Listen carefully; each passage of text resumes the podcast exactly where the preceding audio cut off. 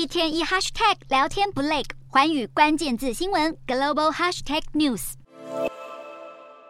随着美国各项通膨数据呈现放缓迹象，美国联准会在当地十四号的决策会议中宣布暂停升息，维持利率不变，首度终止去年三月以来的连十升。为了抑制飙涨到四十年高点的通膨，联准会至今一共升息二十码。虽然这次决定暂停升息循环，但决策官员的会后声明却没有给市场提振多少信心。声明强调，目前把基准利率维持在五趴到五点二五趴区间，是为了进一步观察先前升息所带来的成效。不过，十八位决策官员中有超过半数预测年底利率将落在五点五趴到五点七五趴之间，意味着剩下的四次会议还会再升息两次。联准会暗示今年降息无望，还可能继续升息的前景下，美国股市开盘应声大跌，其中道琼指数一度重挫超过四百点，最终以两百三十二点跌幅作收。另外，标普、纳指和费半则在尾盘由黑翻红。专家分析，联准会即便暂停升息，这一次依然不减鹰派作风。不少华尔街分析师担忧，要是根据利率点状图，下半年再升两码，美国经济恐怕会在明年陷入衰退。